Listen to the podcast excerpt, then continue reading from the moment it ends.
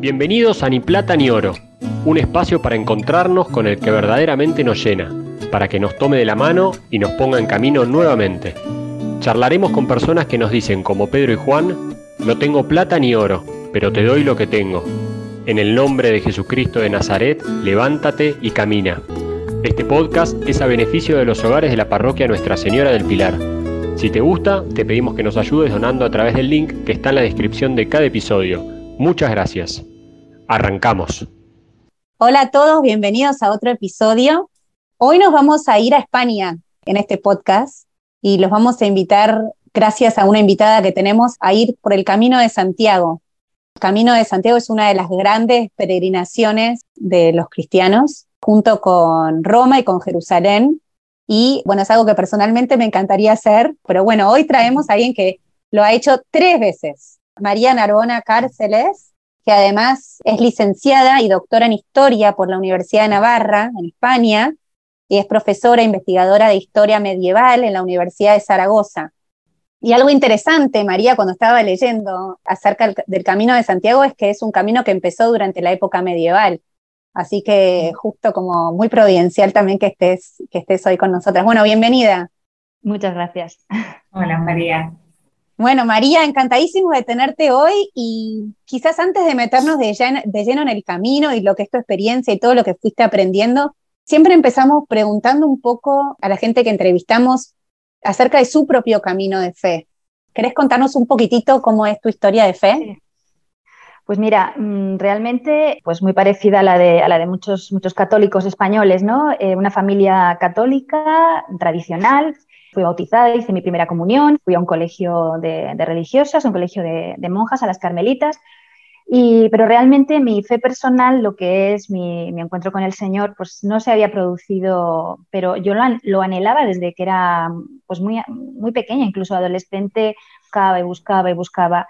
Formé parte de, diferentes grupos de fe, pues eh, intenté formar parte de grupos de jóvenes, pero la verdad es que no conseguía encajar mi fe en ningún sitio hice el doctorado en la Universidad de Navarra, realicé el doctorado y me fui de estancia postdoctoral a París dos años, estuve dos años allí conviviendo con gente muy diferente, gente de todas las religiones y de ninguna religión, sobre todo, ¿no? Pues eh, muchos, mucha gente sin fe, ateos. Y bueno, fue una prueba de fuego, la verdad, que pues ahí el Señor eh, estuvo atento porque yo realmente podía, no sé, puse en peligro mi fe reconozco que creía que, no ocurriría conmigo. Yo creía que tenía una fe sólida, sentada y que, bueno, que el hecho de estar aislada y sola, sin comunidad, no, me afectaría. Y dos años después de vivir sola en París y sin, eh, sin un entorno, yendo yo a, misa los domingos por mi cuenta, y sin más, pues reconozco que, que al volver a España tenía una necesidad de retomar, no sé, contacto con, pues no solamente ya con mi pasado, ¿no? con, mi, con mi ambiente cristiano y católico, sino un, encuentro con el Señor muchísimo más, más serio, más importante. Eh, lo cierto es que mm, cuando terminé la tesis, yo siempre, yo vivo al borde del Camino de Santiago. Pamplona es una ciudad que está a, tres etapas de la frontera con Francia, Roncesvalles, Zubiri, eh, Zubiri, Pamplona. O sea, realmente estamos muy cerquita ¿no? de, la, de la frontera. Además, cruza, el Camino de Santiago cruza la Universidad de, Navarra, que es en la que estudiaste, por la mitad del campus.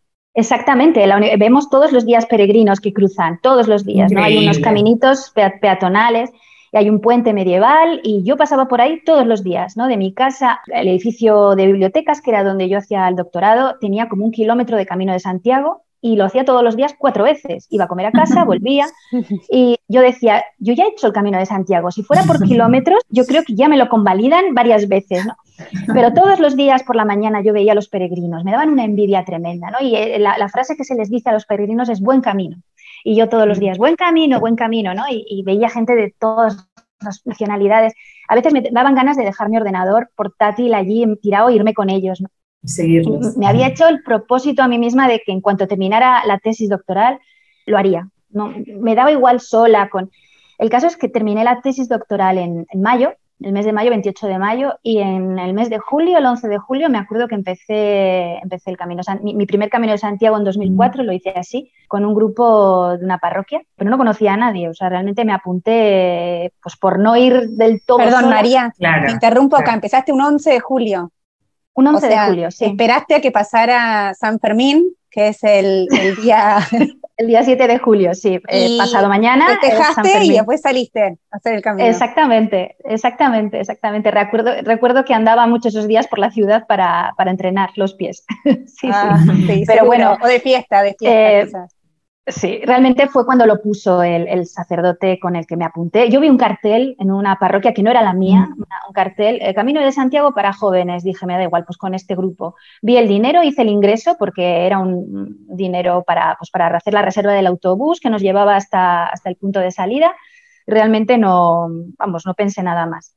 Y no tenía ni idea ni lo que tenía que llevarme ni nada, me daba igual. O sea, yo solamente quería hacerlo, ¿no? Y sí, y entonces, bueno, eh, ese fue mi primer camino de Santiago. Después fue esta experiencia que os dije de París y a la vuelta hice mi segundo camino de Santiago. Hay distintos caminos, ¿no? Es como un conjunto, se puede llegar a, a, Santiago de Compostela por distintos caminos y todos forman el camino de Santiago. ¿Cómo es eso? Sí, sí. ¿Dónde empieza el camino de Santiago? Pues el camino de Santiago empieza en la puerta de tu casa. Está en Buenos mm. Aires, en donde estés, me da igual. Eh, se dice que el Camino de Santiago empieza en la puerta de tu casa y hay muchísimos caminos de Santiago. Durante la Edad Media el objetivo era llegar a, la tumba del apóstol. Daba igual por barco, por mm, está la vía del Ebro, está la ruta de la Plata, que era la que utilizaban los mozárabes desde Al-Ándalus, del sur de España. Está eh, la ruta del Camino francés, que es el más clásico, la ruta de los ingleses, que era por barco hasta, Galicia. Pero llega un momento en el que los monarcas eh, de los siglos, sobre todo del siglo XI, partir del siglo XI, siglos finales del X y el XI, cuando se recupera toda la zona en el norte de España de, manos de los musulmanes, empiezan a, fomentar el camino de Santiago tal y como lo conocemos hoy en día, ¿no? Pues em, un camino pues, en el que hay pues, hospitales, hay albergues, hay pues, una infraestructura, porque también es hay beneficio económico, ¿no? Pues los, los, que hospedan a la gente, pues eh, vienen artesanos de toda Europa para hacer esas grandes catedrales. Incluso hay pueblos que se crean gracias al Camino de Santiago, en el caso de, Estella aquí en, Navarra, ¿no? Pueblos que, no existían y que se hacen precisamente por esto. Entonces, el camino francés es el que tiene más, digamos, la, la infraestructura del camino de Santiago, pero vamos, y hay, ahora mismo hay reconocidas en España varias, varias rutas, todas ellas marcadas con la concha de Santiago y con las flechas amarillas, pero son muchas, ¿eh? realmente, ah, aunque el clásico ya os digo que es el camino francés. Camino francés. Hay diferentes. El camino francés que empieza en Saint, bueno, empieza en la puerta de tu casa, como decías, pero que el pueblo siguiente es Saint-Jean-Pied-de-Port, sí, o, sea, Roncevalles. Exactamente. Exactamente, o sea, eh, eh, está en la cordillera de los Pirineos y a un lado, en una vertiente, la vertiente francesa, está Saint-Jean-Pied-de-Port, y en la vertiente española, el primer lugar no es pueblo, es Roncesvalles. Roncesvalles que pertenece a un pueblo que se llama Burguete. Roncesvalles es un hospital medieval, una, que, bueno, tiene una, es una colegiata y es un lugar precioso. En la, claro, es, una etapa durísima, es la etapa más dura del camino francés, la etapa Saint-Jean-Pied-de-Port, Roncesvalles. La gente, hay gente que llega allí ya eh, fastidiado para el resto del camino, ¿no? porque hay que subir los Pirineos y son 800 kilómetros desde Roncesvalles hasta Santiago Compostela. Sí, 768 creo, algo así. Ah. Sí, ahí está el, está el cartel, es una, foto muy típica, ¿no? Hacerse en Roncesvalles. Pero claro, desde Saint-Jean-Pied-de-Port es un poquito más. ¿Estuviste por ahí, María, o empezaste claro, desde claro. No, eh, O sea, vamos a ver, mm, los extranjeros, los que vienen desde muy lejos, lo normal es que cojan un mes y lo hacen entero. Hacen las 32 etapas españolas, ¿no? Desde Roncesvalles o desde San Jan, da igual. Hacen las etapas, que generalmente es un mes, un mes largo, contando con el viaje de ida y de vuelta, ¿no?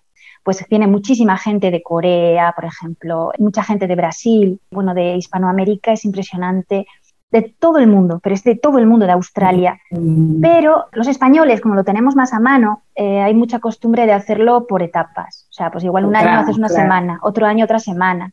Entonces, mm. nosotros lo que hacíamos con este sacerdote era hacer durante el curso, por fines de semana, puentes largos, hacíamos la mitad. por ejemplo, de Roncesvalles ah. hasta León, pues en Semana Santa, en, unos puentes, eh, ¿no? cuando había festivos, íbamos haciendo diferentes etapas y volvemos con el coche. Y ya en verano hicimos León-Santiago del Tirón, 15 días. O sea, los primeros 15 días por trocitos y como simplemente vas sellando la, credencial, te van sellando y no importa la fecha. Tú puedes hacerlo cuando quieras. ¿Por qué fuiste? ¿Por qué fui? Efectivamente, esa es la, gran cuestión, ¿no? ¿Qué busca uno en el camino?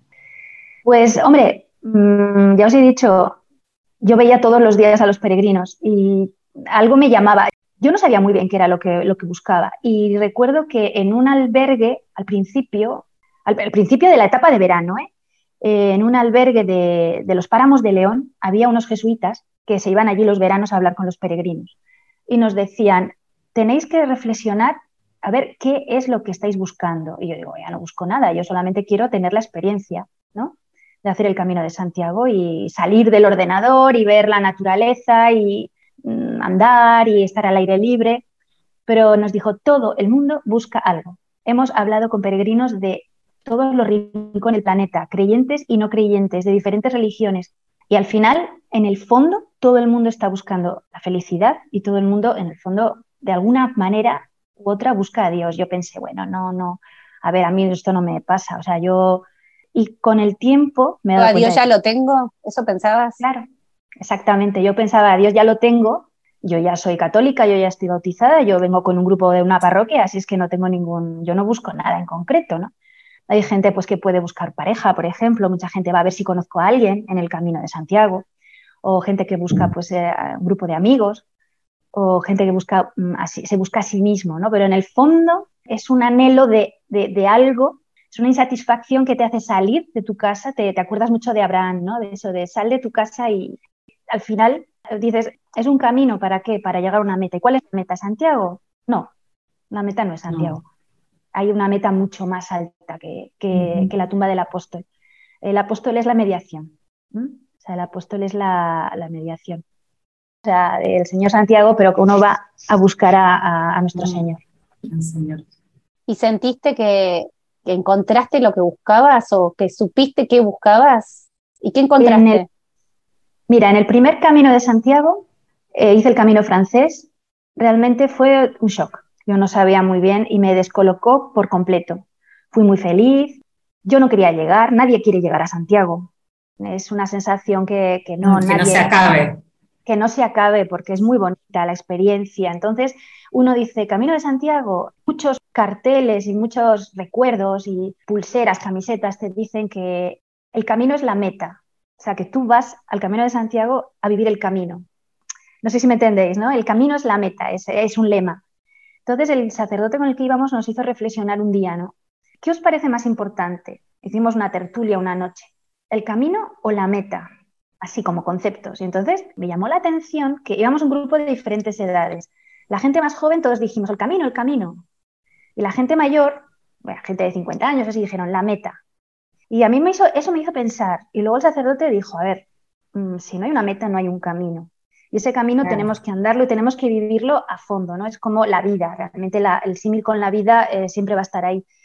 Pero si no hay meta, es absurdo, es un vagabundeo, somos vagabundos, no vamos a ninguna parte, ¿no? No, no tiene ningún sentido. El camino de Santiago tiene sentido porque hay una meta. Entonces tenemos que tener clara en la vida ya en general, cuando volvamos a casa, cuál es la, meta. Y eso me hizo reflexionar muchísimo, porque es verdad que hay días que no quieres, no quieres llegar a Santiago. A Santiago no te importa para nada.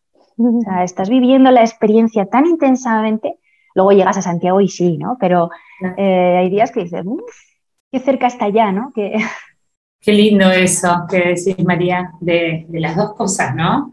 Como el, vivir el camino, pero con la mirada puesta en, la meta, ¿no? La mirada puesta en Dios, pensando en la vida, ¿no? Yo me di cuenta que es una cuestión de madurez también, ¿no? Madurez vital, porque luego uno vuelve a casa y te das cuenta de que la vida sigue, no puedes estar todo el día siendo un peregrino, pero es muy bonito ser peregrino. Te sientes muy bien, te sientes que llevas una mochila con tres cosas y no te hace falta nada más para vivir. Pero la vida no es así. Tú tienes unas responsabilidades, luego vuelves a tu casa y tienes una gente a la que cuidar y un trabajo en el que... Entonces, cuando te tienes que quitar el traje de peregrino y volverte a poner el traje, la coraza de la vida diaria, ahí tienes que tener muy clara tu meta, porque si no, ves que hay mucha gente que vuelve al camino una y otra vez, que hace el camino de Santiago todos los veranos, gente que llega a Santiago y no quiere y se vuelve andando otra vez, incluso poniendo en riesgo su trabajo y tal, pues porque es que no quieren volver a su vida, a su vida de verdad. Y eso no puede ser. El camino tiene que ser un sitio para encontrarte contigo, con Dios y volver otra vez a la vida real y seguir tu camino de la vida hasta la meta. Eso, es muy... un poco como pasa también cuando uno se va de retiro, ¿no? Que en el retiro uno dice, Ay, yo me quedaría acá Exactamente. sin ningún tipo de, nada, de las complicaciones de, de afuera y nos toca volver, pero con eso que aprendimos y vivir eso que tuvimos al retiro, poder vivirlo en la, esa unión con Dios, esa oración, vivirla en la vida diaria, ¿no? Exactamente, eh, exactamente, es eso, porque luego te cuesta mucho más. No tienes ese, ese espíritu, ni esos atardeceres, ni los amaneceres, ni tanto tiempo. Eh, no tienes que preocuparte de nada, porque es que, bueno, a veces eh, encontrar un enchufe para, para, cargar el teléfono móvil y poder, ya está, nada más. Y eso es una, una felicidad muy grande. En el mundo en el que estamos viviendo actualmente, el poder disfrutar una experiencia así, y pues, eso, claro, a todos nos gusta. ¿Y eso lo mm. pudiste llevar después a, tu vida diaria? O sea, ¿volvés a tener todas las cosas que antes pensabas que eran fundamentales y que te das cuenta de que no lo son o, o, vivís distinto? Mm. Realmente, cuando te dicen peregrino, una vez peregrino toda la vida. Y es verdad, ¿eh? Una vez que has sido peregrino tanto tiempo, no es lo mismo peregrinar una semana, cinco días. La gente que hace el camino, el camino para ganar la Compostela solamente hacen falta los 100 últimos kilómetros.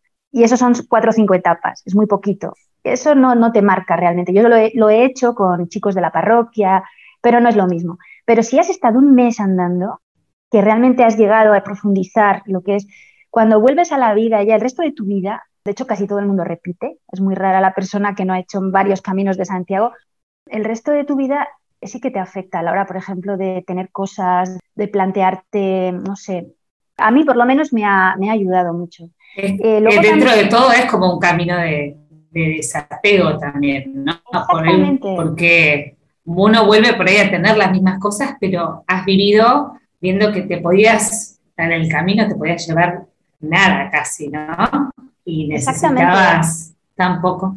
Y luego es cierto, e, es verdad, y luego cuando tienes circunstancias eh, duras ¿no? en la vida, pues yo que sé, que de repente te has quedado sin electricidad y no puedes cocinar, dices, pero si yo ya en el camino de Santiago comía, da igual, ¿no? Venga, pues yo, por ejemplo, cuando conocí a mi marido, él ya había hecho por su cuenta tres caminos de Santiago, dos en bicicleta y uno andando, él solo. Había hecho dos con un amigo y uno solo. Y es algo que te une, sea, es una actitud que dice, sabemos lo que es. Y cuando nos hemos encontrado los dos en alguna situación un poco más precaria por razones X, eh, dice, venga, va, pues como si estuviéramos en el camino. Mm, ¿no? Eh, esto hay que afrontarlo de esa manera, con esa actitud.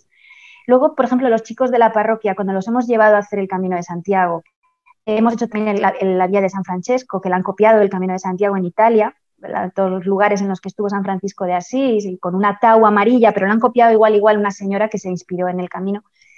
Y la actitud es la misma. Y luego vas con ellos a cualquier sitio y te dicen la frase, el turista exige, el peregrino agradece. Entonces, cualquier cosa, a ver, ah, es que no sé qué, es que no llegamos. Mm. Y, les dices, a ver, ¿qué somos? Ah, sí, peregrinos, venga, va, da igual, aunque, aunque sea un fin de semana, ya se te queda la idea de soy un peregrino para todas las cosas de la vida ya eres peregrino para siempre y es muy bonito, la actitud es preciosa, sí.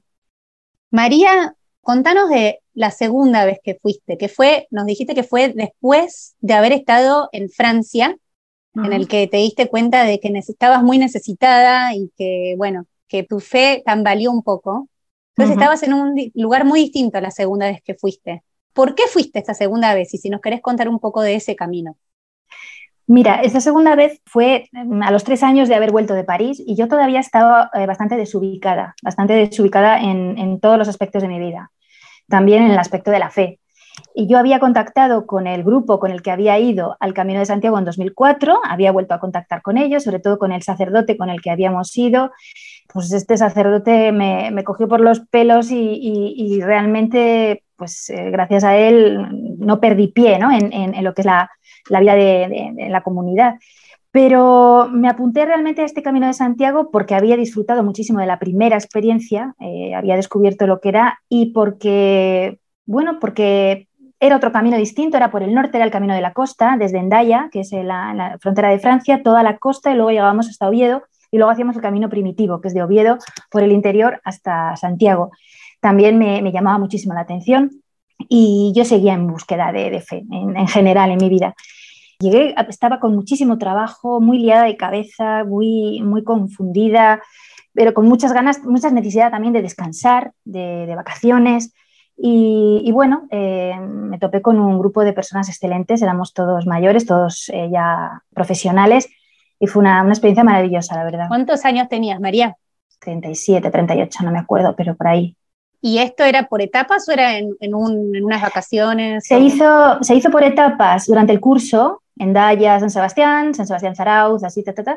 En Semana Santa hicimos la, la etapa Santander-Oviedo, eh, los días de Semana Santa, y me acuerdo que estuvimos la vigilia pascual en un monasterio impresionante en los picos de Europa, de unos monjes cartujos franceses, y luego en verano hicimos seguido la etapa Oviedo-Santiago, en 15 días por ahí por etapas más cortitas porque son muy altas, hay que subir montañas eh, por los picos de Europa. Un camino más desconocido que el francés, pero precioso también.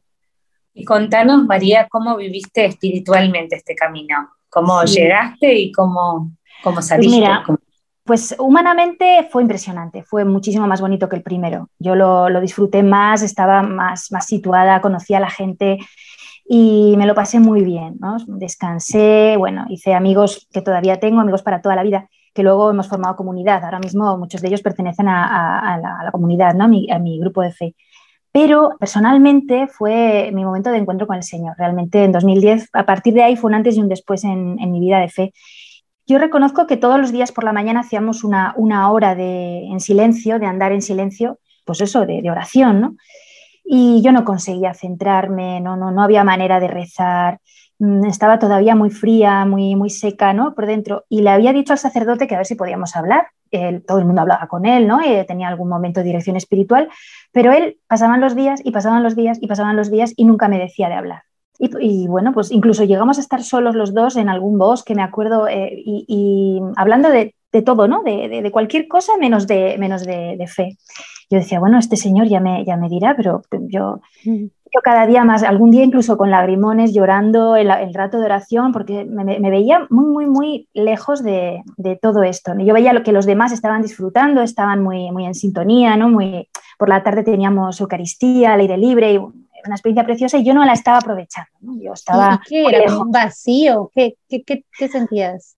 Eh, sequedad, o sea, sequedad y que pues yo podía hacer todo, podía rezar mi rosario, podía estar en la Eucaristía, podía preparar la liturgia perfectamente, era capaz de salir a leer la lectura, cantaba en el coro, lo que hubiera, hiciera falta, pero mi corazón no estaba ahí, o sea, yo no, no, no estaba, no, no, no, no, no, mi pensamiento no estaba con, no lo sé, no, ni mi sentimiento, ni mi pensamiento, ni mi, ni mi, ni mi fe, ¿no? ni, ni, ni, mi, mi confianza estaba en el Señor, no, yo todavía no, no había tenido una experiencia personal de, de, Dios, nunca. Reconozco que había sido siempre una fe heredada, aprendida, pero que personalmente la había trabajado mucho, llevaba muchísimos años en búsqueda, pero bueno. Como un eh, encuentro, hasta, quizás, sí, como que sí, no sí, he tenido un encuentro. Personal. No había tenido y bueno, y, y, llevaba ya mucho tiempo en la parroquia, llevaba desde que había vuelto de París, que volví en 2007 y bueno, eh, ya llevaba tiempo, pero no, hombre, probablemente. Probablemente sí había señor, un encuentro, ¿no? Claro, Pero tenías como sí. una sed profunda de más, ¿no? De, may de mayor. Efectivamente, y, y, yo lo, y además lo, lo ahora lo veo eh, con la distancia, yo miro para atrás y yo veo que, que en el fondo yo llevaba trabajando esto mucho tiempo y, y, el Señor había ido haciendo en mí sin yo darme cuenta. Yo claro. ahora mismo yo pienso en, en París y puedo decir dónde hay misa de siete, dónde hay misa de ocho, dónde hay misa de seis, dónde hay un sagrario, dónde hay otro Y yo digo, ¿yo cómo sé todo eso? Pues porque yo en esos dos años que estuve en París fui a muchas iglesias, fui a muchas misas entre semana, fui a, a recé en muchos sagrarios y digo yo, pues, pues en, el, fondo el Señor me andaba buscando, ¿no? Y, sin, y yo creyendo claro. que estaba lejos, ¿no? Bueno, lo, lo cierto es que, que, pasaban los días y me acuerdo ya en Lugo, en la provincia de Lugo, ya cerca de, de Santiago, y diciendo, vamos a llegar a Santiago y, y yo sigo eh, un día cansadísimos, después de cenar, recogiendo la cena, yo solamente me quería tirar en mi saco de dormir. Es que recuerdo que estaba, pero agotada. Ese día no podía más, no podía más. Había sido un día muy duro. Es un pueblo que no he conseguido localizar. No sé, no sé qué aldea gallega, perdida por, por las montañas, no sé, no sé. Sé que era provincia de Lugo, eso sí, pero. Y, y me acuerdo que de repente, después de cenar, serían las 11 de la noche o así, y me dice el sacerdote, María, ¿ahora puedes hablar? Y yo casi me muero claro, le dije que sí, claro que iba a decir. Y yo digo, no voy a desaprovechar la oportunidad. Y entonces me acuerdo que, que nos alejamos ¿no? del pueblo un poco paseando. Yo en mi vida he visto una noche tan estrellada. Es que lo recuerdo, lo tengo completamente relacionado en mi cabeza ¿no? con, con, aquella conversación. Y desde entonces, siempre que escucho la lectura de Abraham de sal fuera ¿no? y mira, intenta contar las estrellas del cielo, y, eso, y siempre me acuerdo de, de aquello. Yo me acuerdo que nos pusimos a hablar de todo y yo solo lloraba y lloraba y lloraba. Y lloré durante dos horas. Yo no sé a qué hora nos acostamos, pobre hombre. Pero bueno, él necesitaba dormir poco, la que necesitaba dormir era yo. Pero yo solo sé que, que me quedé, solté todo y me acosté. Bueno, dormí muy bien. Nos levantamos a las 5 de la mañana porque madrugábamos muchísimo. Me desperté muy contenta y la, la hora de silencio, la primera hora, para mí fueron tres horas. Estuve tres horas andando sola en silencio. Entonces, de repente, al final, al final de esas tres horas estábamos en un bosque, cruzando un riachuelo, yo recuerdo perfectamente, ¿no? Eh, andando por encima de las piedras del riachuelo y había un puentecito y estaba sola y de repente noté una presencia, ¿no? Una mirada, un... No sé, me sentí, me, sentí querida, me sentí comprendida y no me ha vuelto a ocurrir nunca más en mi vida, pero desde entonces, a partir de ahí, ha sido muy distinta mi, relación con el Señor. Y a partir de ahora se ha, se ha creado otra, otra relación y, no sé, y yo sé que eso fue real, o sea, que sé que tengo esa, certeza, ¿no? Y, Fue como un momento de, gracia que sentiste muy fuerte la mm. presencia de Dios. Efectivamente, sí, sí, sí, o sea, lo sentí, lo sentí presencia viva, real, una, una cosa que yo no había sentido nunca en mi vida y, y bueno, me ha servido hasta, hasta la fecha, vamos, ha sido una cosa preciosa, sí eso que vos decís de nunca más me pasó, nunca más te pasó de esa manera. Eh, claro, de esa manera. De, esa manera tan, es como la primera vez, como el primer amor, ¿no? Como la primera vez que, yo qué sé, que, que, te mira un, ¿no? Tu, tu, marido enamorado, no lo sé, fue eh, probablemente quizás eh, también las circunstancias, esa búsqueda, ese anhelo que yo tenía, no lo sé, no lo sé. Pues no lo sé, que el Señor estaba ahí, entonces fue así, pero a partir de ahí me dio como una serenidad y una, no sé, la tranquilidad de decir, estoy aquí. No se ha vuelto a manifestar de esa forma, pero, pero ya no, no, he tenido esa ansiedad y esas dudas y ese, no sé, esa inquietud. Mm. Para mí, María, que, que, Jesús siempre nos mira así.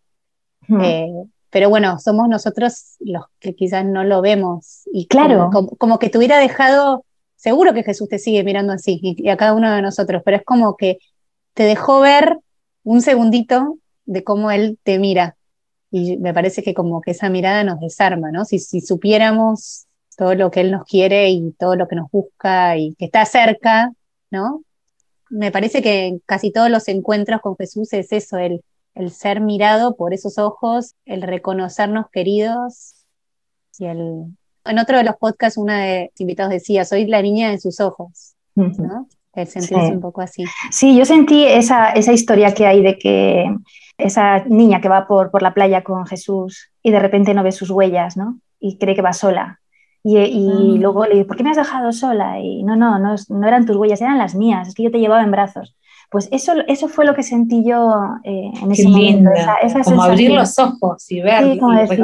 y eso que decías de, de, también de, de París, ¿no? De volver atrás y ver que en realidad el camino con Jesús empezó desde, desde antes y esta era una parte del camino, digamos, pero Efectivamente. ver que siempre estuvo, ¿no? Como decís eso, como las pisadas de la arena. Eso, exactamente, sí, sí. María, y después fuiste una tercera vez.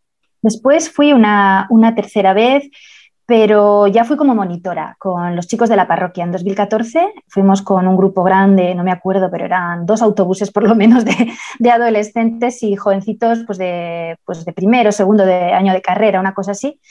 Y, y, fui de monitora. Entonces hicimos solamente el camino el gallego, que son los últimos 100 kilómetros, para obtener la Compostela. fue una experiencia distinta, la verdad. Y sí que fui todo el tiempo en el, camino de Galicia intentando buscar ese lugar, eh, pero no lo encontré. No, no sé, no, no, no, no lo reconocí. ¿Querés volver a lo mismo, a sentir lo mismo en el mismo lugar?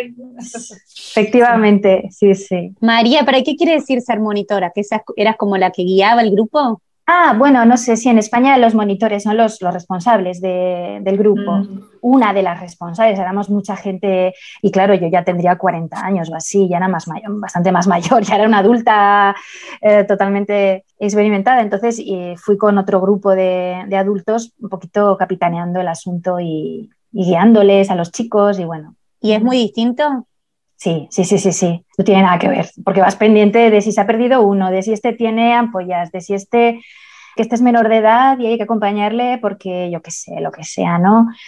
Estás todo el rato pendiente de, otros, no tanto de ti. Es diferente y es muy bonito también acompañarles en ese camino y ver, ver su cara de asombro, ver la, la, ilusión que tienen también por ser peregrinos cuando llegan a la plaza del Obradoiro como yo ya sabía a lo que, a lo que iba y, entonces en el fondo quieres que todo el mundo viva lo mismo que has vivido tú. Y entonces acompañar a la gente en ese, en ese camino. Yo también hice mi camino, por supuesto, en esos 100 kilómetros, pero, pero bueno, distinto, la verdad, diferente. Claro. Y María, en, este caminar hacia Santiago, ¿qué lugar te parece ocupa el otro? Uno puede caminar solo, y solo, o puede ir en grupo, pero ¿qué, en tu experiencia, qué, qué lugar ocupó los que te acompañaban o, la gente que te encontrabas? Pues, hombre, son un lugar, un lugar fundamental. Realmente uno, el Camino de Santiago es una experiencia que se puede vivir perfectamente, no diría yo en soledad, ni de una forma solitaria, sino más bien de forma individual, porque uno no está solo nunca en el camino, no está solo ni en el albergue, ni está solo en el, en el propio camino, en el caminar, es difícil encontrar un rato en el que no tengas a nadie delante o detrás, por lo menos en verano, ¿no? Pero mm, llega un momento en el que las flores, las vacas, las nubes se, te quedan cortos, se te quedan pequeños, necesitas al otro, ¿no? Al hermano, a, me da igual, al japonés que, que, viene por detrás y con el que te pones a hablar en un inglés macarrónico, y, pero ves que tienes algo en común y es que vas al mismo sitio, tienes la misma, la misma meta también vas caminando, le duelen los pies igual que a ti, tiene una mochila con lo mismo que tienes tú, es que es tan parecido, o sea, no... Y salen temas de lo más variopintos, de temas de la vida que has dejado atrás, cada uno habla desde su continente, desde su sitio. Y desde luego uno puede empezar solo el camino, pero nunca lo termina solo. O sea, puedes empezar solo el primer día, el segundo día ya has conocido y, vas llegando a, Santiago con un grupo. Es muy raro llegar hasta el final solo. Empezás uno y llegas muchos. Y gente que llega con un grupo de amigos para toda la vida, gente que llega con, la persona con la, que va a compartir su vida eh, para siempre. Bueno, hay, hay de todo, ¿no? Hay historias para todos los gustos. Qué importante eso porque cuando hablabas de, de tu vida en París, decías que un poco te pasaba eso, ¿no? Que vivías tu fe sola y que eso te, había costado un montón. Era una de las cosas que extrañabas por ahí. Claro. como que importante, ¿no? Porque la fe necesitamos de... Necesitamos... vida. Sí, yo recuerdo, en, eh, iba a confesarme a la Catedral de Notre Dame, porque ¿dónde iba a ir? Era lo más fácil, ir al centro, ¿no? El metro te deja, es, al final es lo más sencillo y la misa de, del domingo por la tarde en Notre Dame y yo me confesaba con un sacerdote de Camerún, muy gracioso, porque tenía un francés muy, muy simpático. A mí me, yo le entendía muy bien, muy abierto. Y me decía siempre que tenía que buscar una comunidad. Me decía, un cristiano solo es un cristiano en peligro. Yo le decía, no, hombre, no. Pero yo, si esto es temporal, yo voy a estar aquí solamente una temporada y no busqué una comunidad y realmente lo pagué, lo pagué. Pero también me, al final, bueno, pues me vino bien porque, yo qué sé, me sentí necesitada y me, di cuenta de la importancia, ¿no?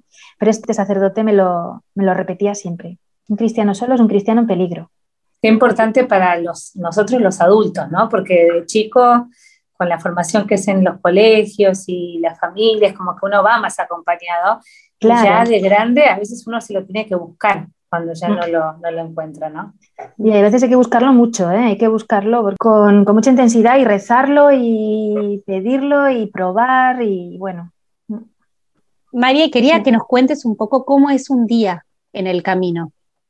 Vale, pues mira, te levantas muy temprano, muy pronto, Eh, además se levanta todo el mundo a la vez, es imposible quedarte dormido porque empieza todo el mundo a, hacer ruido, así que los albergues pues estás durmiendo con 20 personas o 15 personas al lado, entonces bueno. Y, ¿Por qué tan temprano? Porque hace mucho calor. Se suele hacer el camino de Santiago en verano. En verano en España hace mucho calor, muchísimo calor, aunque sea en el norte de España, aunque sea por Asturias, da igual, o sea, hace mucho calor y en los páramos de León todavía más. Entonces, cogemos las horas más fresquitas, ves amanecer, desayunas algo frugal, andas un tiempo y vas pasando por los pueblos. Hay pueblos continuamente, no es las eh, distancias que tenéis en América, ¿no? Aquí es todo muchísimo más, más cerquita, pues a cada 5 kilómetros puede haber un pueblecito, cada 15 o cada 20 como mucho, ¿no? Entonces, bueno, te encuentras además pues todos los servicios. Hay cafeterías en los pueblos, tienes fuentes tienes de agua potable, tienes... Entonces, bueno, te tomas un café, luego pues tomas algo media mañana y vas andando hasta completar la etapa de los 20, 25 kilómetros que son cada día.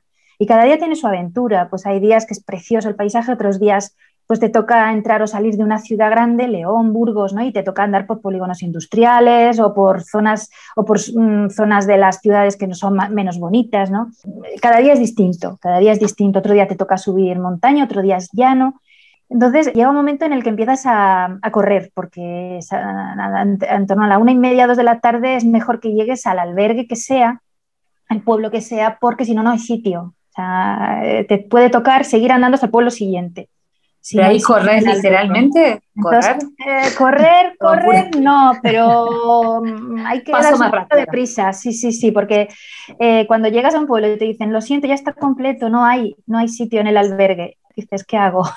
si hay una, un hostal o una pensión o algo así que puedes pagar un poquito más y, y, quedarte, bueno, hay a veces que hay albergues privados que por 20 euros, un poquito más, ¿no? El doble o el triple de lo que es un albergue, un albergue municipal o un albergue público. Pero vamos, luego están los hospitaleros, que son los que se encargan de los albergues, que son gente pues completamente volcada en el peregrino y es muy bonito el ambiente. Es mejor estar en el albergue que en un hostal o que... ¿Y el albergue es una habitación donde hay 20 camas o 20? Sí, bueno, suele ser, es un, edificio que suele tener su sala de cocina, de comedor o así, y luego tiene habitaciones. Las habitaciones, pues hay veces que son de 5 personas, hay veces que son de 7, veces que son de 20 siempre suelen separar hombres y mujeres, pero hay veces que, por ejemplo, estoy recordando sitios donde habían habilitado en verano las escuelas del pueblo y era todo el mundo allí, o sea, un montón de literas, todo, todo, todo, todo, y allí pues mayores, grandes, pequeños, pues todo el mundo allí, ¿no? Entonces, bueno, pues es que, estás tan cansado y tienes tanto sueño y tanto dolor de pies que te da igual, o sea, que es que te tumbas y, ya está, y, ahí te las den todas, vamos. Y, y ahí llegaste al mediodía. Entonces, ¿qué haces el resto del día? Entonces, comes algo porque y lo que quieres es tumbarte y dormir la siesta. Eh, después te levantas a media tarde y, em, claro, es, de día, es verano. Entonces, lo normal es ir a ver el pueblo, ir a ver el, si es una ciudad bonita, Burgos, León, Palencia, yo qué sé, cualquier ciudad así que tenga románico, que tenga eh, gótico, lo que sea, pues. Y luego también hay, pues tienes que lavar la ropa en la fuente del pueblo o en el espacio habilitado en el albergue tienes que hacer la colada todos los días porque llevas lo justo. La colada. la colada. La colada es, en España le llamamos a, lavar la ropa. Ah. A estar un ratito, pues eso, lavándote tu ropita y colgándola. Hay que llevar jabón de, lavar, hay que llevar unas pinzas de la ropa para poder tender. Siempre hay, en todos los albergues hay un tendedero, entonces, bueno, pues hay veces que hay una piscina y tienes la suerte, otras veces hay un río. Otras veces, pues te pones a jugar a las cartas con otros peregrinos del albergue. Eh, yo qué sé, cada día es distinto. Y nosotros que vamos con el sacerdote, todos los días tenemos misa al atardecer. Sobre las 7 o las 8 de la tarde hacemos una Eucaristía y nunca estamos solos. Siempre se nos juntan más peregrinos que no conocemos de nada, pero nos piden, por favor, podemos. Y es precioso, es precioso. Y si no, yo cuando he ido mm, también, he hecho etapas sueltas, ¿no?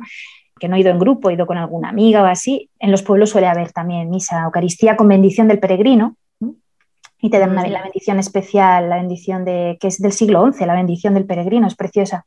Eh, menciona a Abraham, dice, oh Dios, que ah. sacaste a Abraham de Ur de los Caldeos para que es muy bonito, se eh, sombra en, uh, en, el esto, eh, fresco en, la, en, el calor, descansa en el cansancio, eh, es una, una, oración preciosa, sí, muy bonita, muy bonita. Mm. Qué lindo. María, ¿y, ¿y, cómo es la oración? O sea, ¿por qué es una peregrinación? ¿Está la gente rezando todo el tiempo o no se reza nada? O... No, a ver, cada uno, cada uno lo hace como quiere. Eh, hay gente que no reza nada, hay gente que no es creyente. Muchísima gente que no es creyente, que lo hace simplemente como una experiencia, una experiencia pues, de, conocer gente, de andar, de estar con la, naturaleza y de llegar a Santiago de Compostela, ¿no? que es un sitio muy bonito también. Como peregrinación, a ver, el objetivo, como decía antes, ¿no? no hay camino sin meta. El objetivo es la tumba del apóstol. La tumba del apóstol que según la tradición llegó el cadáver de Santiago, después de haber sido decapitado en Jerusalén, llegó por el Mediterráneo en una barca llevado por sus, discípulos hasta el fin del mundo, que en aquel momento era el Finisterre, ¿no? Eh, esa zona. Y fue encontrado, la invención del cuerpo de Santiago fue encontrado en, después de la cristianización de Hispania, ¿no? en, esa zona de Galicia, pues eso, en el siglo IX, y es cuando se reactivan. Es un apóstol importantísimo, es uno de los amigos más importantes del Señor, ¿no? de los tres discípulos predilectos y mm, ya haber vertebrado toda la historia de España, de la España cristiana, es el, apóstol de, España, ¿no? Entonces, ¿qué pasa? Eso puede ser un incentivo a la hora de llegar o no, ¿no? Yo personalmente, el llegar a la tumba del apóstol Santiago, o sea, mi objetivo tampoco era llegar a la tumba de Santiago o, rezar, mm, no lo sé. Yo prefería imaginarme al apóstol, a Santiago, andando con el Señor. Yo me imaginaba la de horas y horas y días y días y meses que se pasarían esos tres años de vida pública del Señor, los discípulos andando con Él por toda Palestina. Si uno mira las distancias entre ciudades, dice la de horas que se pegarían caminando con ampollas, llevarían también mochilas o un zurrón o algo, contarían historias, chistes, se reirían, habría momentos de cansancio, de comer, de parar en una sombra, arrancarían espigas, ¿no? Hablarían de mm. todo, contarían historias, cantarían, irían cantando, pues lo mismo que uno hace en la peregrinación. Entonces yo me imaginaba, pues eso, a Santiago como peregrino, ¿no? Esa, esa representación que hay tantas veces, Santiago con un palo, ¿no? Y, las, las, calabazas de Cantimplora. Me, me gustaba mucho más representar en mi cabeza esa escena de Santiago y... Qué lindo, o sea, la experiencia de caminar con Jesús como, como caminó Santiago y los apóstoles, y no tanto si bien sí, el ir por solo por ir a la tumba de Santiago, porque de hecho, si fuera por eso, también uno puede ir en, en avión o en auto y llegar y solo visitarlo. Llegar y además llegas ahí. El proceso, ¿no? El camino. Y como me, como me preguntaban los chicos, ¿y cómo sabemos con seguridad que estos restos son del apóstol Santiago? Y digo, es que no tenemos la seguridad, no lo vamos a tener nunca. Yo soy historiadora y, y sé hasta dónde llega la investigación. Podemos decir que los restos son del siglo I, pero ahí llega un momento en el que entra la fe, pero tampoco es dogma de fe, o sea, tampoco tenemos por qué creer que Santiago esté allí. Es algo que, bueno, mm, es una la experiencia personal de, vivirlo, ¿no? Es como una, invitación a caminar con Jesús. el hacer lo que él hacía y también hoy en día hacerlo con él también, qué lindo. Y además es que no es ningún invento, Santiago existió, vivió, fue amigo del Señor, mm. estuvo con él hasta el final, hasta Gesemaní. Claro. Y es muy bonito y tenemos muchos relatos, ¿no? De iban por un camino, iban, eh, iban andando de no sé dónde a no sé dónde. Eh, no llevéis más que alforjas y tal, y eh, sacudíos el polvo de los pies. Es que tenemos muchísimas referencias. Tenían que andar, tenían que tener los pies, vamos, curtidísimos. O sea, yo me imagino. Entonces es una experiencia, pues, como para vivirla así con, con Santiago. Creo que, que hoy en día, como hay autos, hay bicicletas, hay trenes, hay aviones, no, no hacemos tanto eso de ir a caminar, de ir a visitar a alguien y tener que caminar dos horas o tres horas o un día para ir a visitar a tal persona. Por ahí, si la persona vive a una hora, ya nos estamos quejando de lo lejos que está. Pero en ese, en ese entonces, en la época de Cristo, había que caminar bajo el rayo del sol, como decías vos, dormir en la mitad del camino. O sea, cada vez que la Sagrada Familia iba a Jerusalén, no sé cuántos días tenía que andar. Sí, sí, una barbaridad, porque si uno mira el mapa es que es eh, una, barbaridad. Y los animales eran para llevar los bultos, pero las personas iban a pie. Entonces, madre mía. O hasta Egipto, ¿no? La huida de Egipto, por ejemplo. Desde, Belén. hasta Egipto. O, bueno, cualquier caminata, la de Abraham, ¿no? Desde Ur hasta... No se da cuenta de lo que han dado la humanidad, lo que han dado. Es una, Y María, ¿qué fue lo que más del caminar, ¿no? de ser peregrina, lo que más te costaba las veces que fuiste o lo que más te cuesta y lo que más disfrutas del peregrinar? Mira, a mí lo que más me costaba era la mochila, el peso de la mochila. En algún momento algún coche de apoyo me, ofreció llevarme la mochila y, dije que sí, en algún momento de, venga, eh, yo te, ¿a, dónde, ¿a qué pueblo vas? ¿Quieres que te Sí, sí, por favor, no puedo más, ¿no? Para mí la mochila. Hay otros que es los pies, ¿no? las rodillas, cada uno tiene su punto débil, yo la, la mochila. ¿Qué llevabas en tu mochila? muy poquitas cosas, ¿eh? tres mudas, eh, o sea, calcetines, tal, tres eh, camisetas, tres pantalones. Uno puesto, o sea, en el fondo en la mochila van dos, porque va el sucio o el que acabas de lavar, que está secándose, y el, de, el que te pones para dormir. Para dormir nadie se pone un pijama, todo el mundo se pone alguna ropa deportiva, ¿no? Porque estás con mucha gente, entonces es un poquito, pues eso.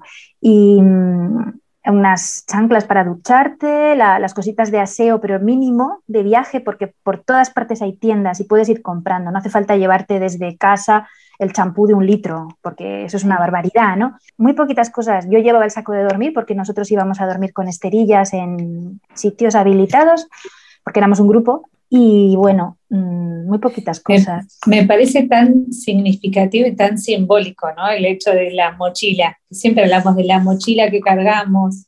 Y eso de que, te hayan ofrecido en algún momento llevarte la mochila también nos pasa a nosotros, ¿no? Que por un momento, un rato de nuestro camino, ahí nos da una mano y nos ayuda a cargar nuestra mochila también, ¿no? Totalmente, de verdad. Y a veces compartíamos, compartíamos cosas de la mochila, por ejemplo, el agua.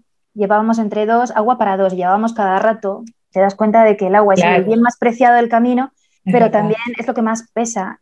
Pero, pero sí que es verdad, hay una película, no sé si la habéis visto, del Camino de Santiago, eh, francesa, que se ve una chica que lleva secador de pelo, lleva de todo, y en un momento se esconde detrás de unas piedras y saca todo porque no puede más. Y es que es verdad, vas soltando lastres, vas diciendo, pero si no me hace falta. Pero, pero, pero si lo que me hace falta es, es ir ligera, ¿no? Y, y ya está. Ah, no te hace falta ni evangelio, ni Biblia, nada, porque vas llegando a los sitios, los pueblos, en todas partes hay evangeliarios, hay, mis, hay misales, hay... y luego que, te hace falta un rosario, te lo haces con un trozo de una cuerda o con un cordón del zapato, pero es que no te hace falta llevar peso, ni llevar objetos, ni nada. Es muy bonito desde ese punto de vista. Mm. Me he acordado de una, de una historia que nos ocurrió con, con una mochila en el Camino de Santiago 2010, que fue el que más he disfrutado yo y también el que me encontré con el Señor, pero a nivel humano también el que más he disfrutado, ¿no? Con los amigos. Mi amiga Miriam no había andado en su vida, no había hecho montaña en su vida, era una persona completamente urbanita, o sea, no había pisado el campo, pero se animó a hacer el Camino de Santiago. Y ella decía, yo no sé cómo voy a resistir, yo no he entrenado, yo no soy, no tengo los pies curtidos ni nada. El caso es que estaba equipándose, ¿no? Los días previos eran muy bonitos porque vas ahí viendo todo, pesando la mochila para que no pese más del 10% de tu cuerpo. Bueno, el caso es que no tenía mochila y un día de repente nos dijo el sacerdote con el que íbamos, que era amigo nuestro, era de nuestra edad, pues mira, resulta que un peregrino italiano que estaba haciendo el discernimiento para entrar de sacerdote, no sé si estaba ya en el seminario o, pero bueno, estaba en un proceso de discernimiento vocacional pues ha fallecido llegando a Pamplona. Al principio del camino empezó en Roncesvalles y tenía sobrepeso y el pobre pues le dio a dar un infarto, un chico joven. El caso es que he ido al tanatorio, he estado con la madre, pero su mochila está aquí en la parroquia porque la madre no ha querido nada. La madre, la pobre, estaba destrozada y no, no ha querido llevarse nada. Y tengo aquí la mochila, es una mochila buena. Y si la quieres, entonces fuimos. Claro, estaban dentro de las cosas del chico la, mochila enorme, yo no sé si de 50 o 60 litros, y mi amiga es pequeñita eh, y muy delgadita. Dijo, yo voy a hacer el camino por él y por su alma. Y entonces voy a llevar su mochila. La mochila, de verdad que es que era, no sé, era una, una chica pegada a una mochila. Bueno, pues Miriam hizo el camino, parecía que le habían dado alas. Siempre la primera llegaba, siempre. Dice, yo no sé. Y todo el tiempo con Francesco en la boca. Cuando llegamos a Santiago, estaba allí nuestro obispo, el obispo de nuestra diócesis, y pudimos celebrar la Eucaristía un grupito pequeño encima de la tumba de, Santiago, en la, cripta de la, iglesia. Entonces le contamos al obispo esta historia y entonces él nos dijo que pusiéramos la mochila de Francesco encima del altar y celebramos la, Eucaristía así. La verdad, muy bonita la, historia. Bueno, hay, hay, una, película también de Martin Sheen, se llama The Way, El Camino, creo que será en español donde un chico va a hacer el camino y se muere. Entonces el padre, que no es creyente ni nada, va a donde murió el chico, agarra la mochila del chico y hace todo el camino para poder terminar lo que había empezado su hijo. Lo que había empezado su hijo. Mira, igual. por ahí basada en, la historia de María, la película. María, y, y ahí nos estás contando de llegar a Santiago. Contanos cómo es cuando estás llegando. Pues la verdad es que el día que tienes que llegar tienes que madrugar mucho, porque si no, no llegas a la misa del peregrino, que es a las 12 en la catedral. Mm. Entonces sales prácticamente de noche y es horrible. O sea, ese día yo ya lo he hecho tres veces y es, oh Dios mío, mañana hay que llegar a Santiago. No te apetece nada porque nadie quiere que se acabe. No sé, es una, sensación agridulce. La entrada en Santiago no es muy bonita porque es como todas las entradas de las ciudades, pues eso, hay que pasar zonas que no, no son bonitas, ¿no?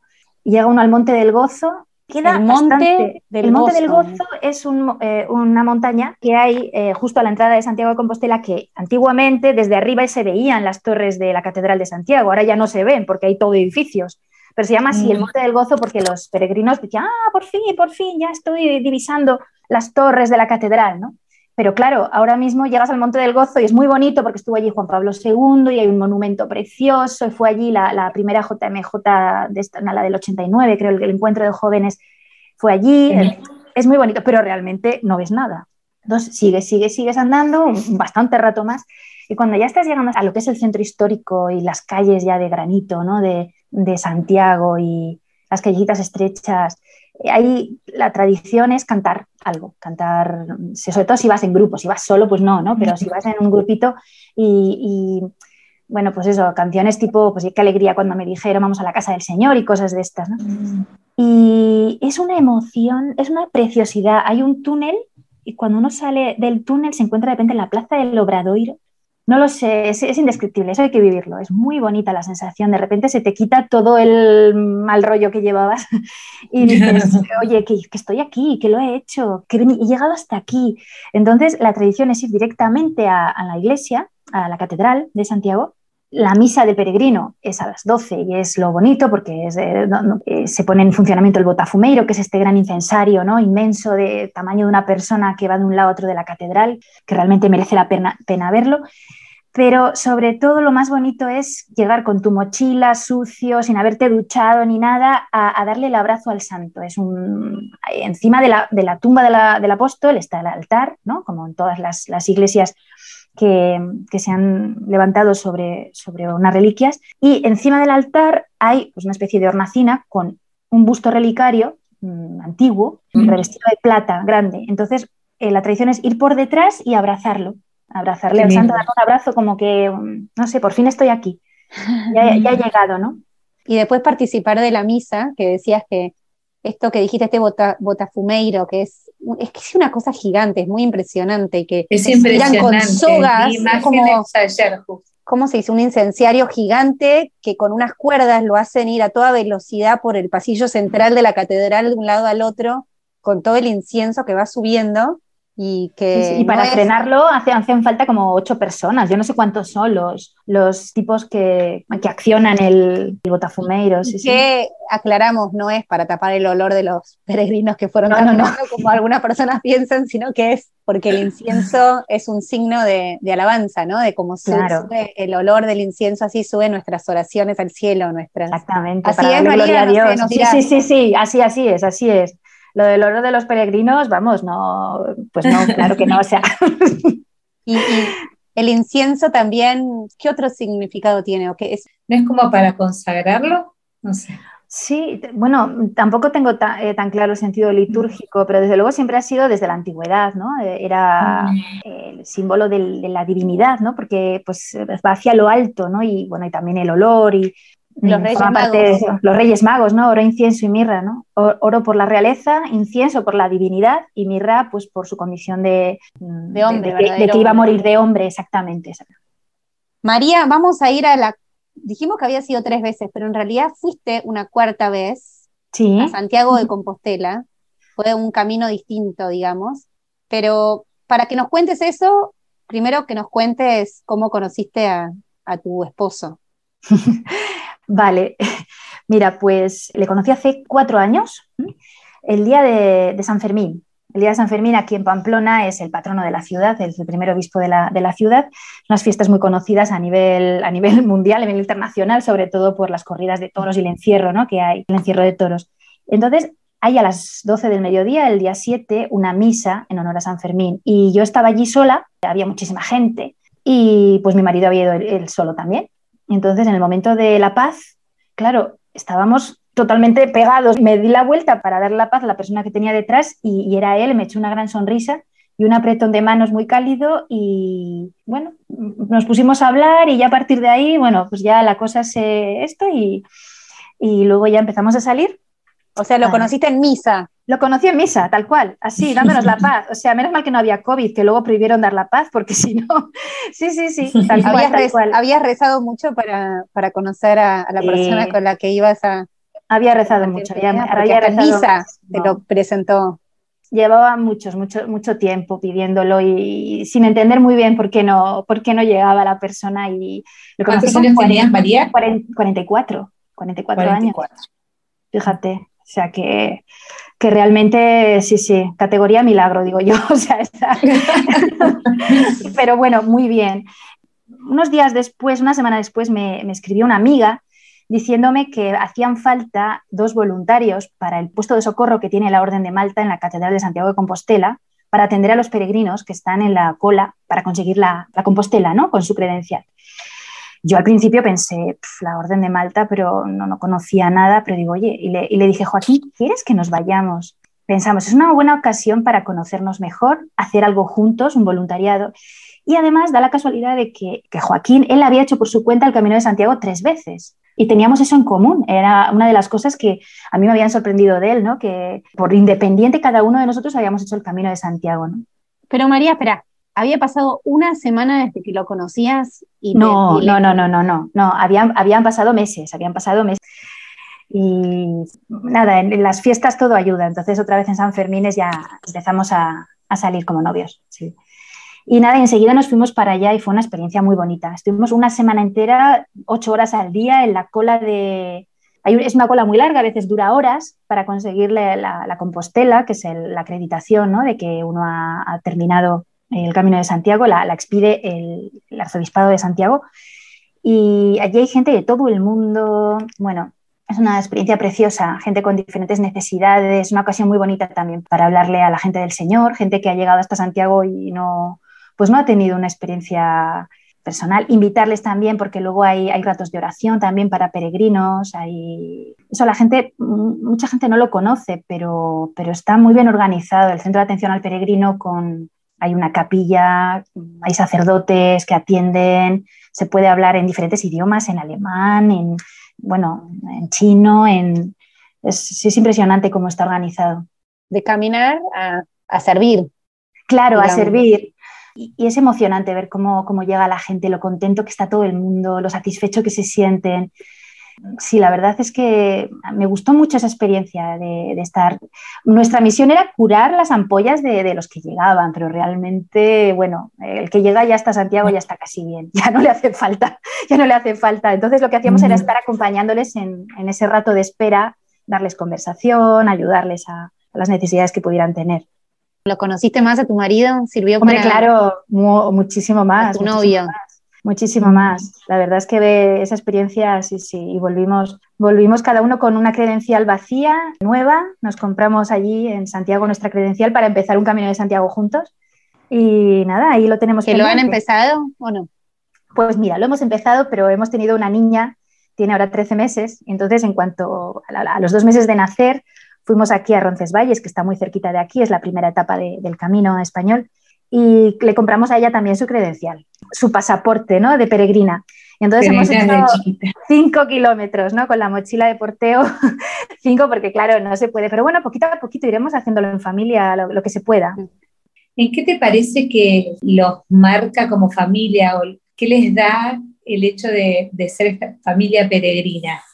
Hombre, no lo sé, porque luego eres una familia como todas las demás, ¿no? Eh, cuando tienes que estar con los juguetes a cuestas porque tu niña no entiende, eh, es difícil pues vivir con, poquitas cosas, y, pero sí que, sí que se nota, sí que se nota a la hora de, de, salir de casa o que este año yo qué sé, hemos hecho planes que yo antes no habría, antes de hacer el Camino de Santiago, con un niño pequeño, con un bebé, no me habría imaginado. Y ahora dices, ¿por qué no? no? Dios proveerá, vamos a, salir de casa, hay que salir, hay que salir de tu zona de confort y, salir y, estar con la gente y dar testimonio y como familia, antes como novios, después pues como esposos y ahora como familia. Y, la niña, mm, a la niña le viene muy bien, o sea, ni, ni sufre, ni, no sé, todas las aventuras que pueda vivir en su vida, muy bien.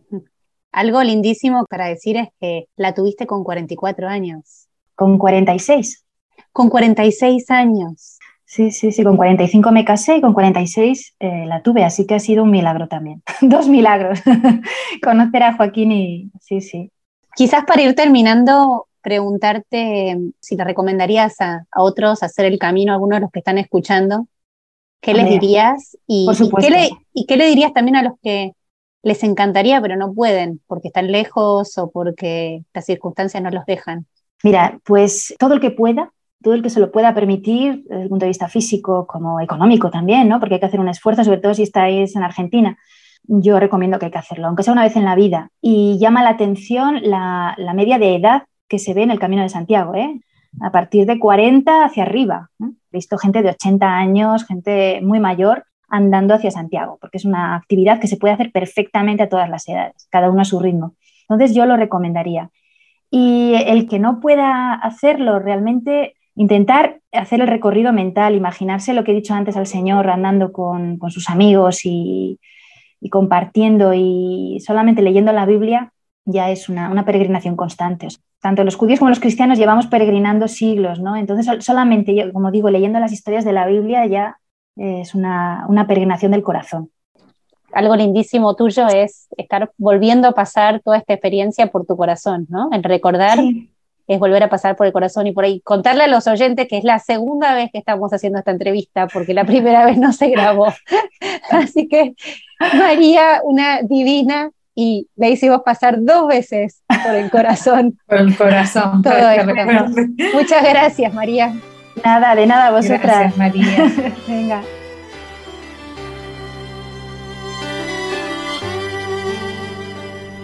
A lo largo de un camino donde desemboca un río, caminando al lado mío, yo te pude percibir.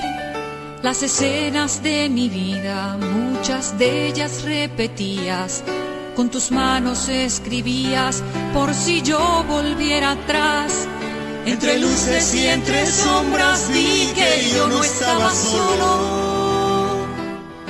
Y jamás hubo demoras al venirme tú a atender. Tú fijabas cada paso, me tomabas de la mano. Y al sentarte a mi lado, nunca tuve a qué temer porque a la par de mis huellas caminabas tú, porque mis pruebas y en mis penas me llevabas tú, en el dolor y en la alegría tú me hiciste compañía, en el comienzo de mis días, en el ocaso de mi vida.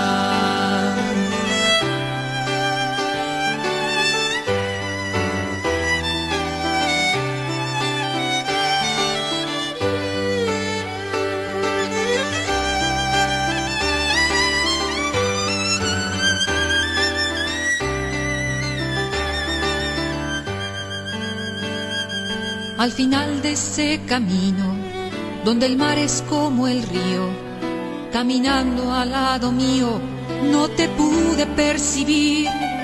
Las escenas de mi vida en tus manos van deprisa, con sorpresas repetidas que agotaban mi existir. Entre luces y entre sombras vi que me dejaste solo que tus huellas ya no adornan mi sendero hasta el final. Pregunté por qué lo hiciste al dejarme o no seguirme. Pero tú más bien dijiste que no fue así jamás. Sobre mis huellas en la arena caminabas tú. En mis pruebas y en mis penas me llevabas tú tus brazos extendidos me cargabas como un niño. Hasta ahora he comprendido, son tus pasos, no los míos. Sobre mis huellas en la arena caminabas tú. En mis pruebas y en mis penas me llevabas tú.